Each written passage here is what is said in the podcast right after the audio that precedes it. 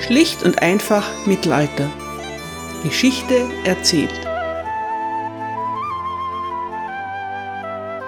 Hallo meine Lieben und herzlich willkommen zu Teil 2 England im Spätmittelalter, Folge 21. Edward II. hat einen neuen Chamberlain, Hugh Dispenser. Der König kennt Dispenser bereits seit vielen Jahren. Bisher hat nichts darauf hingedeutet, dass er ihn besonders gut leiden kann. Das ändert sich nun. Dispenser ist ein effizienter, entschlussfreudiger Verwalter.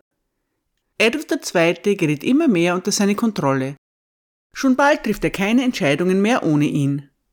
Das ist eine Katastrophe für England, denn Hugh Dispenser ist zwar ein tüchtiger, aber auch ein skrupelloser und habgieriger Mann. Er hält sich für unantastbar, aber seine grenzenlose Hybris wird ihm zum Verhängnis. Hugh scheut nicht davor zurück, sich auch mit der Königin anzulegen. Das ist ein schwerer Fehler. Heute geht es um Isabella von Frankreich und Hugh Dispenser. Es kann nur einen geben. Ein paar Jahre lang geht noch alles gut. Edward und Isabella reisen wieder gemeinsam nach Frankreich. Isabellas Bruder Louis ist gestorben und ihr zweitältester Bruder Philipp ist ihm nachgefolgt. Der englische König huldigt Philipp V. für seine französischen Ländereien. Den von Philipp geforderten persönlichen Lehenseid verweigert er. Im Gegensatz zu seinem verstorbenen Bruder, der Louis der Zenker genannt wird, ist Philipp V. ein gutmütiger junger Mann. Deshalb kommt Edward damit durch. Edward II. präsentiert sich in dieser Zeit immer wieder als tüchtiger Herrscher, aber der zunehmende Einfluss der Dispensers, Vater und Sohn, ist für viele Magnaten nicht akzeptabel. Sie haben sich nicht Piers Gavestons entledigt, um sich nun von noch viel dreisteren royalen Favoriten terrorisieren zu lassen. Vor allem die Barone der Grenzlande, die Marcher Lords, werden zunehmend ungehalten. Sie fordern die Verbannung von Hugh Dispenser. Als der König sich weigert, greifen sie zu den Waffen. Die königlichen Truppen befinden sich schon bald in einer aussichtslosen Position. Edward will das nicht wahrhaben. Angeblich gibt er erst nach, als Isabella ihn auf Knien anfleht, die Dispensers zu verbannen. Die Geschichte wiederholt sich. Wie zuvor Piers Gaveston werden auch Hugh Dispenser und sein gleichnamiger Vater verbannt. Wie zuvor Piers Gaveston sind sie schon bald wieder in England. Edward II. zeigt seine größte Entschlussfreudigkeit leider dann, wenn es darum geht, seine verbannten Favoriten zurückzubringen. Der König sinnt darüber nach, wie er sich an den aufständischen Baronen am besten rächen könnte. Seine Frau liefert ihm den perfekten Vorwand. Ein Baron mit dem klingenden Namen Bartholomew Battlesmere wechselt die Seiten. Einst ein getreuer Vasall von Edward II. kämpft er nun für die Sache der Marcher Lords.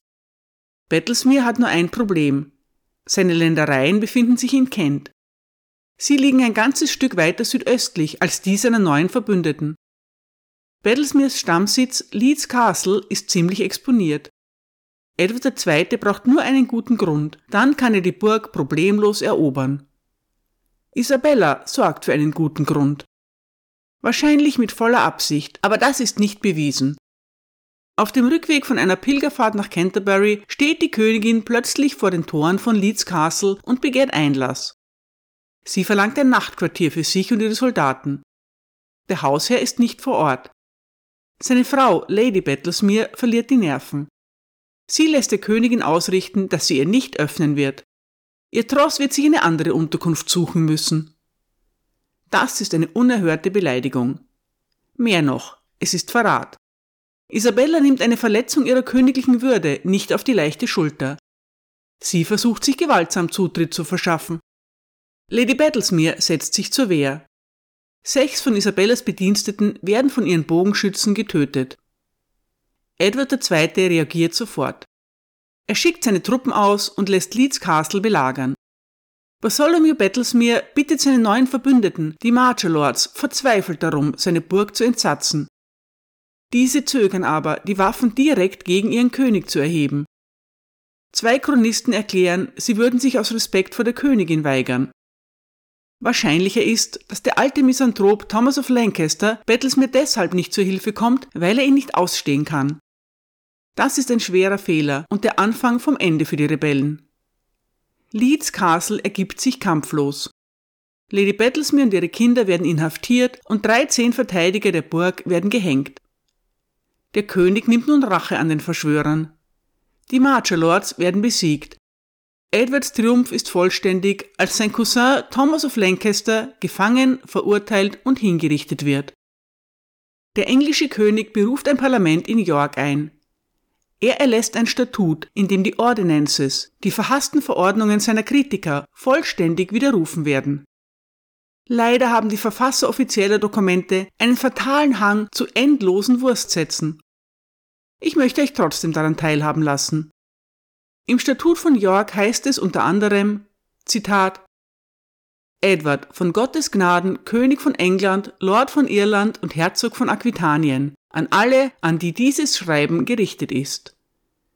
Unser Lord König hat in seinem Parlament in York drei Wochen nach Ostern im 15. Jahr seiner Regierung von den Prälaten, Earls und Baronen, unter welchen auch die meisten der Lords Ordainers waren, die damals noch lebten, und von der Gemeinschaft seines Reiches, die dort unter seinem Kommando versammelt war, die besagten Ordinances prüfen und untersuchen lassen.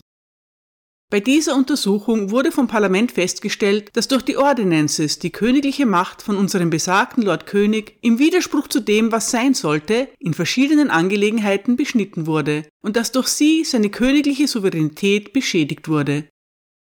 Und weil in der Vergangenheit durch solche Verordnungen und Bestimmungen Untertanen gegen die königliche Macht der Vorfahren unseres Lord Königs aufbegehrt haben, ist es zu Unruhen und Kriegen im Reich gekommen, wodurch das Land in Gefahr war. Es wurde im besagten Parlament von unserem Lord König und von den besagten Prälaten, Earls und Baronen und der gesamten Gemeinschaft des Reiches, die in diesem Parlament versammelt war, festgelegt, dass alle Angelegenheiten, die durch die besagten Lord Ordainers bestimmt wurden und die in den besagten Ordinances enthalten sind, von nun an beendet werden und dass sie ihre Kraft, ihre Gültigkeit und ihre Wirkung für immer verlieren sollen. Die Statuten und Institutionen, die unser Lord König und seine Vorfahren vor den besagten Ordinances ordnungsgemäß erlassen haben, bleiben in Kraft. Für alle Zeiten sind alle Arten von Verordnungen oder Bestimmungen, die von den Untertanen unseres Lord Königs oder seiner Erben gegen die Institutionen der Krone erlassen werden, nichtig und ungültig. Die Angelegenheiten, die für die Institutionen unseres Lord Königs und seiner Erben und für die Institutionen des Reiches und des Volkes zu regeln sind, sollen von unserem Lord König in Parlamenten behandelt werden. Sie sollen mit Zustimmung der Prälaten, Earls und Barone und der Gemeinschaft des Reiches, wie es bisher üblich war, genehmigt und festgelegt werden. Zitat Ende.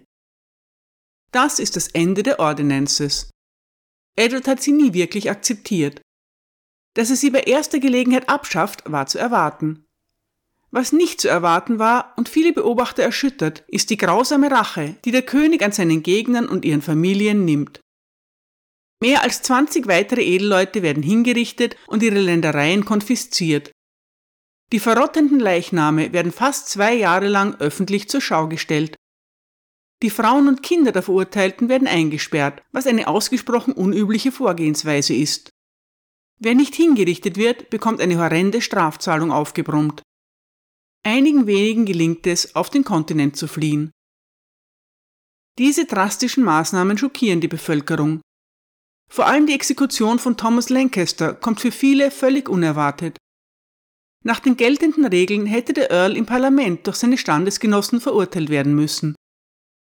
Es wäre ihm auch zugestanden, sich zu verteidigen, dass dem wichtigsten Magnaten von England eine angemessene Verteidigung verwehrt bleibt, führt zu großer Verunsicherung.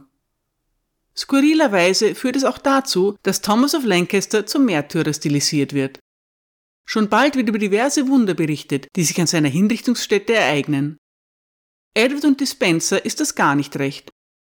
Jeder, der den Ort von Lancasters Hinrichtung besucht, droht verhaftet zu werden. Das führt zu so mancher Eskalation und nicht gerade zu einer besseren Stimmung unter der ansässigen Bevölkerung. Hugh Dispenser profitiert gewaltig von der Niederschlagung des Aufstandes. Sein Vater, Hugh der Ältere, wird zum Earl of Winchester ernannt. Hugh selbst wird zwar zu seiner Enttäuschung nicht der neue Earl of Gloucester, aber er erhält zahlreiche der konfiszierten Ländereien. Südwales gerät vollständig unter seine Kontrolle. Er wird wieder als Chamberlain eingesetzt und agiert de facto als Führer des Landes. Alison Weir schreibt, Zitat, Der jüngere Dispenser eignete sich alles an, was er in die Hände bekommen konnte. Er nutzte die Großzügigkeit des Königs aus, um die Menschen dazu zu bringen, ihm ihr Eigentum zu stark reduzierten Preisen zu verkaufen. Er erpresste Geld von seinen Opfern durch Gewalt, Mobbing, offenen Betrug und listige Manipulationen des Rechts. Durch solche skrupellosen Methoden baute er einen riesigen Landbesitz und ein gewaltiges Vermögen auf, das sogar mit dem des verstorbenen Earls of Lancaster konkurrierte. Dies alles geschah mit dem Segen des Königs. Es ist nicht übertrieben zu sagen, dass Edward und Dispenser gemeinsam das Land einer Schreckensherrschaft aussetzten. Als Hugh immer räuberischer und unterdrückerischer wurde, wuchs seine Arroganz unerträglich an. Zitat Ende. Isabella erhält keine neuen Ländereien. Das ist ein erster Hinweis darauf, dass sich das Verhältnis der Eheleute verschlechtert hat. In den Jahren zuvor hat sich die Königin immer wieder für diverse Bittsteller eingesetzt. Nun verschwindet ihr Name aus den Schriftstücken des Hofes. In den Registern der Hofkanzlei oder in anderen Dokumenten sind kaum mehr Fürbitten von ihr verzeichnet. Der Chronist Randolph Hitchen schreibt, Zitat, Von da an wuchs die Macht der Dispensers und die Macht der Königin nahm ab. Zitat Ende. Beliebt macht sich Hugh Dispenser allerdings nicht. Die Vita schreibt, Zitat, Hugh Dispenser konnte keine Gunst finden. Das ganze Land hat sich dem Hass zugewandt. Nur wenige würden seinen Untergang betrauern. Er hat vielen durch sein Amt zu Unrecht geschadet. Er hat viele große und reiche Männer enteignet. Möge er verlieren, was er so gewonnen hat. Möge er für seine Verbrechen bestraft werden. Allerhöchster Gott, Urheber der Gerechtigkeit, entferne falsche Männer und Verräter vom König. Zitat Ende. Motiviert durch seinen Erfolg startet Edward einen neuen Feldzug in Schottland. Es gelingt ihm, 40.000 Soldaten zu rekrutieren, eine unerhörte, nie dagewesene Menge. Voller Optimismus führt der König seine Armee vor die Tore von Edinburgh. Die Kampagne verläuft nach alten Mustern. Robert Bruce verweigert eine Konfrontation und zieht sich zurück. Wie immer hinterlässt er den Engländern verbrannte Erde. Da er keine wichtigen Burgen in Schottland mehr hält, plant Edward seine Truppen durch Schiffe zu versorgen. Das wird durch schwere Stürme und flämische Piraten vereitelt. Schon bald droht der riesigen Armee eine Hungersnot. Dann bricht auch noch die Ruhr aus. Der englische König bricht den Feldzug nach weniger als drei Wochen ab. Nun dreht Robert Bruce den Spieß um. Als die englische Armee mit dem Rückzug nach Süden beginnt, überrascht der schottische König sie mit einem Angriff und fügt ihr schwere Verluste zu. Die Schotten fallen in Northumberland ein und Bruce selbst rückt bis nach Yorkshire vor. Edward befindet sich plötzlich in großer Gefahr, nur 15 Meilen entfernt von den schottischen Truppen. Edward und Hugh Spencer frühstücken gemütlich in der Abtei von Rivaux, als Nachrichten über die drohende Gefahr eintreffen. Edward, Hugh und der ganze royale Haushalt müssen Hals über Kopf fliehen. Es gelingt ihnen, sich nach York zu retten, aber sie müssen alle ihre Habseligkeiten zurücklassen. Darunter ist auch schon wieder das Privy Seal, das private königliche Siegel. Wie nach der Schlacht von Bannockburn gibt Robert Bruce das Siegel bald zurück, aber es ist eine gewaltige Demütigung. Die Chronisten überschütten den König mit Verachtung. Der Chronist von Lennerkost meint, er agiert, Zitat, wie immer mit dem Herzen eines Huhns und glücklos im Krieg. Zitat Ende. Eine Gefangennahme durch die Schotten wäre eine Katastrophe für Edward, aber seine überstürzte Flucht ist auch mehr als peinlich. Der englische König ist ein Gejagter in seinem eigenen Land. Und es kommt noch schlimmer. Königin Isabella ist zu ihrer Sicherheit in der Priorei von Tynemouth untergebracht worden. In all der Verwirrung findet sie sich nun plötzlich abgeschnitten hinter den feindlichen Linien. Um sie herum wimmelt es von schottischen Soldaten. Wenn die sich der Anwesenheit der englischen Königin bewusst werden, könnte das schlimme Folgen haben. Isabella macht Hugh Dispenser verantwortlich. Eine der Anschuldigungen in dem späteren Prozess gegen ihn lautet, er habe, Zitat, dem König fälschlicherweise und verräterisch geraten, My Lady die Königin unter Gefährdung ihrer Person zurückzulassen. Zitat Ende. Das ist ein wenig unwahrscheinlich. Vor allem, da sich Hughes Ehefrau Eleanor de Clare bei der Königin befindet. Die Lage der beiden Damen ist aber jedenfalls sehr bedrohlich. Isabella und ihr Gefolge riskieren einen waghalsigen Ausfall. Per Schiff durchqueren sie raue Gewässer voller flämischer Piraten, bevor sie ihre Flucht zu Pferd fortsetzen. Möglicherweise sind sie einem Angriff ausgesetzt, da eine von Isabellas Hofdamen ums Leben kommt. Eine andere bekommt vorzeitige Wehen und stirbt wenig später. Es gibt zahlreiche Hinweise darauf, dass Edward versucht, seiner Frau Hilfe zukommen zu lassen. Trotzdem ist das dramatische Ereignis ein Wendepunkt in ihrer Beziehung. Hugh Dispensers Dominanz über Edward wächst. Das hat auch positive Auswirkungen. Dispenser ist ein cleverer und skrupelloser Geschäftsmann. Das beschert ihm selbst immensen Reichtum, aber es hilft auch der Krone. Dispenser und einige andere königliche Beamte beginnen damit, die englische Verwaltung zu reformieren. Der Exchequer bekommt neue Kompetenzen und die Abrechnungen aus den Provinzen werden besser kontrolliert. Das und die Einnahmen aus den eingezogenen Ländereien der Verschwörer sorgt dafür, dass die finanzielle Lage der Krone sich merklich entspannt. Endlich kann Edward die Schulden, die ihm sein Vater hinterlassen hat, abzahlen. Dispenser fördert den Wollhandel. Er errichtet in England eine Reihe von Handelsplätzen. Auch das erhöht die Einnahmen der Krone. Nun, da Edward die Ordainers entmachtet hat, erfüllt er paradoxerweise eine ihrer zentralen Forderungen. Der englische König gibt für seinen Haushalt weniger aus als je zuvor. Schottland zurückzugewinnen gelingt Edward und Hugh nicht. Mittlerweile ist den Baronen des Nordens klar geworden, dass ein Friedensschluss mit Robert Bruce die einzige Lösung ist. Der Earl of Carlisle wird aktiv. Er ist ein Ritter, der durch seine Treue zum König einen rasanten Aufstieg hingelegt hat. Sein Earldom wurde erst kürzlich extra für ihn errichtet. Das führt bei ihm zu bedauerlicher Selbstüberschätzung. Stephen Spinks schreibt, Zitat, Trotz seines neu entdeckten Reichtums war Edward nicht in der Lage, Schottland zu erobern. Seine Umgebung war zunehmend frustriert darüber. Anfang Januar 1323 ging der neue Earl of Carlisle zu weit und begann heimlich mit Bruce zu verhandeln. Sein Ziel war höchstwahrscheinlich eine Einigung, von der er hoffte, dass sie Nordengland Frieden bringen würde und die für Edward günstig genug sein würde, damit der König sie unterstützen könnte. Carlyle kannte Edward noch nicht gut genug. Der König hatte trotz jahrelanger Rückschläge die Hoffnung auf einen Sieg in Schottland nie aufgegeben. Angesichts der Reputation seines Vaters und der Tatsache, dass die schottische Eroberung nun eine Frage des englischen Nationalstolzes war, konnte ein Scheitern nicht hingenommen werden. Edward hatte nie die Absicht aufzugeben. Als der König von Carlyles Vorgehen Wind bekam, verschickte er sofort Briefe, in denen er dem Earl untersagte, Gespräche über einen Waffenstillstand oder eine Einigung mit den Schotten zu führen. Trotz der Warnung dachte Carlyle, er könnte den König für sich gewinnen. Also gingen die geheimen Gespräche mit Bruce weiter, was dazu führte, dass ein wütender Edward Carlyles Verhaftung anordnete. Seine Titel wurden ihm aberkannt, er wurde aus dem Ritterstand ausgeschlossen, als Verräter verurteilt, gehängt und gevierteilt. Seine Leichenteile wurden in Carlisle, Newcastle, York und Shrewsbury ausgestellt. Zitat Ende. Der Earl of Carlisle hat fatalerweise etwas Wichtiges nicht verstanden. Es geht Edward um Loyalität, nicht um den Versuch einer Einigung an sich.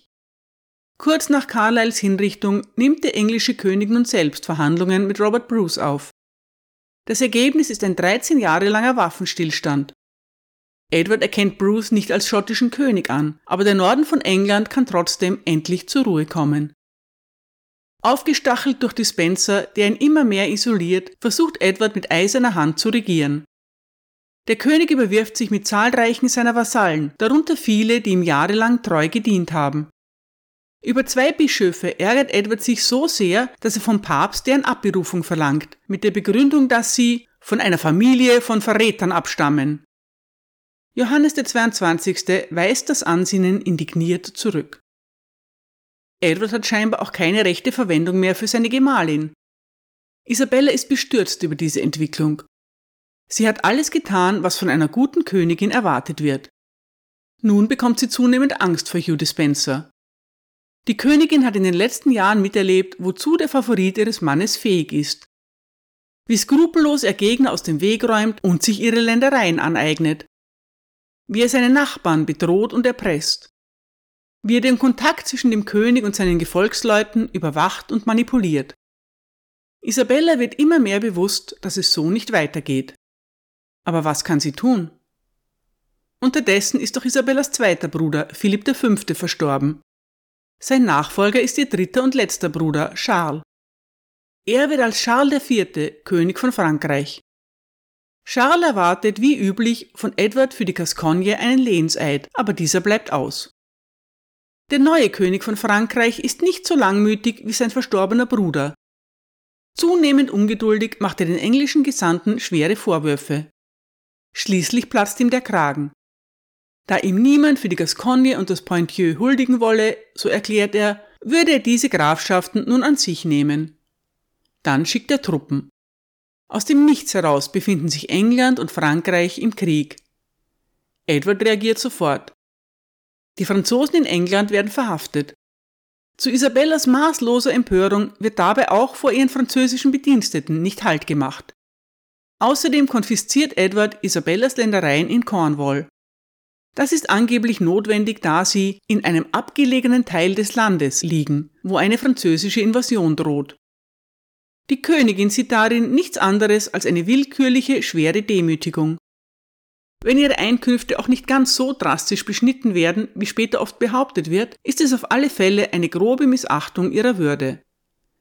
Stephen Spinks hat eine Erklärung für Edwards Verhalten.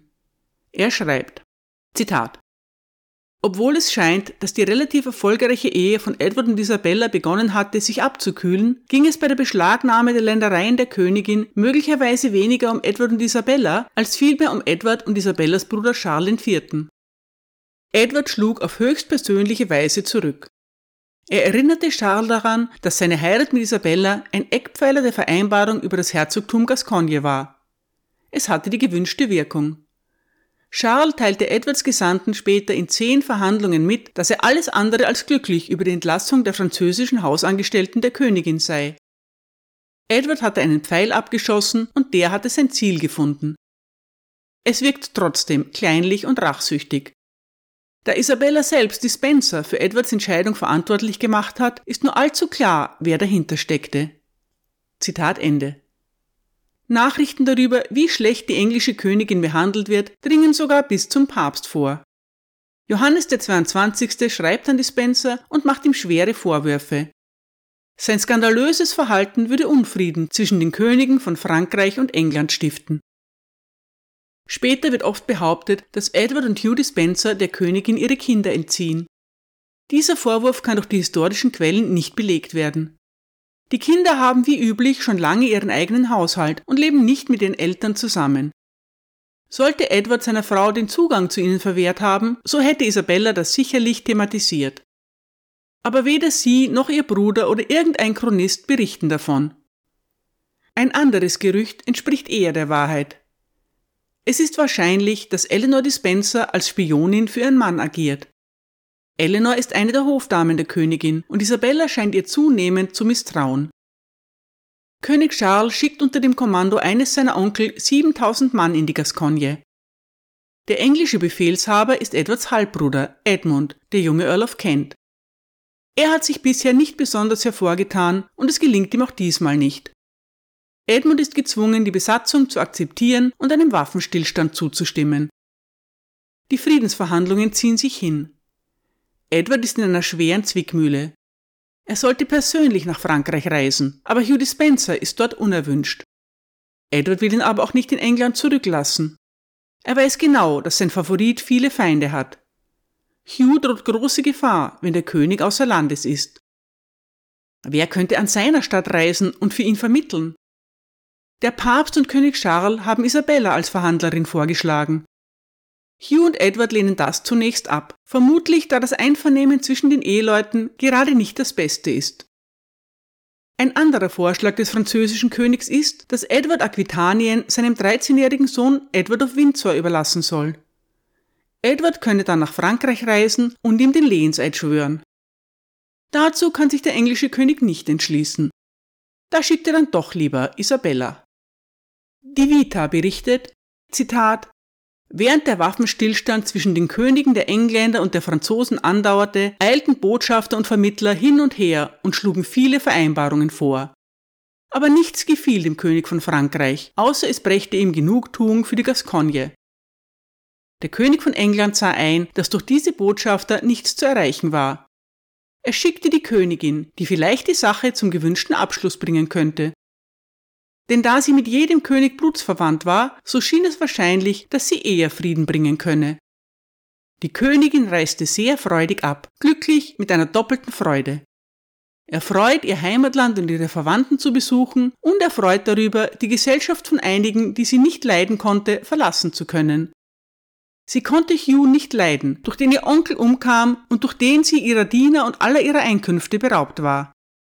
Folglich denken viele, dass sie nicht zurückkehren wird, bis Hugh Dispenser ganz von der Seite des Königs entfernt ist. Zitat Ende. Die Vita endet bald darauf ziemlich abrupt. Vermutlich ist der Autor erkrankt oder verstorben. Sie ist die einzige Chronik, die nicht im Wissen um die weiteren Ereignisse entstanden ist. Interessant, dass auch sie spekuliert, dass Isabella nicht wie vereinbart zurückkehren könnte.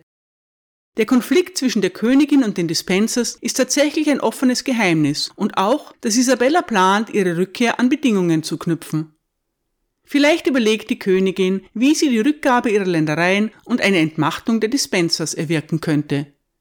Vielleicht hat sie aber auch zu diesem Zeitpunkt bereits anderes im Sinn. Isabella reist nach Frankreich, ganz die pflichtbewusste Königin und Gesandte ihres Mannes. Edward begleitet sie nicht nach Dover, sondern bleibt in London. Er ahnt nicht im entferntesten, dass er seine Frau nie wiedersehen wird. Catherine Warner schreibt, Zitat, im März 1325 unternahm Isabella den ersten Schritt auf einem Weg, der sie 700 Jahre lang berühmt berüchtigt machen sollte. Zitat Ende. Als Isabella 18 Monate später nach England zurückkehrt, ist von der braven Gemahlin nichts mehr zu erkennen. Isabella von Frankreich wird die nächsten Jahre lang nur mehr ihren eigenen Regeln gehorchen. Danke für eure Aufmerksamkeit.